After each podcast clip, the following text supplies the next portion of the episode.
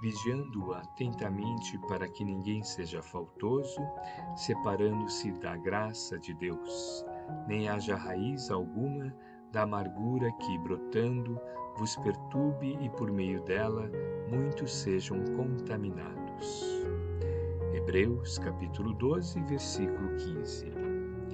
Raízes de amargura existirão sempre nos corações humanos, aqui e ali, como sementes de plantas inúteis ou venenosas estarão no seio de qualquer campo.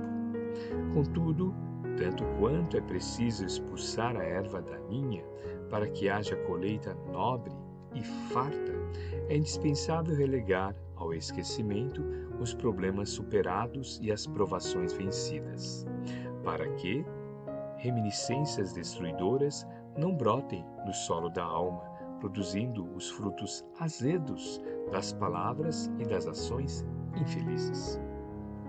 Mãos prestimosas arrancarão o escauracho em torno da lavoura nascente, e atitudes valorosas devem extirpar do espírito as recordações amargas suscetíveis de perturbar o caminho. Se alguém te trouxe dano ou se alguém te feriu, pensa nos danos e nas feridas que terás causado ao trem, muitas vezes sem perceber. E, tanto quanto estima ser desculpado, perdoa também, sem qualquer restrições. Observa a sabedoria de Deus na esfera da natureza. A fonte dissolve os detritos que lhe arrojam. A luz não faz coleção de sombras. Caminha alegremente e constrói para o bem, porque só o bem permanecerá.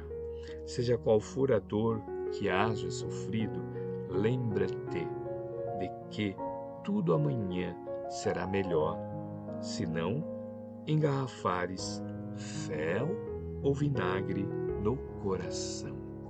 Emmanuel, psicografia de Francisco Cândido Xavier, obra O Espírito da Verdade, capítulo 24, Caminha alegremente.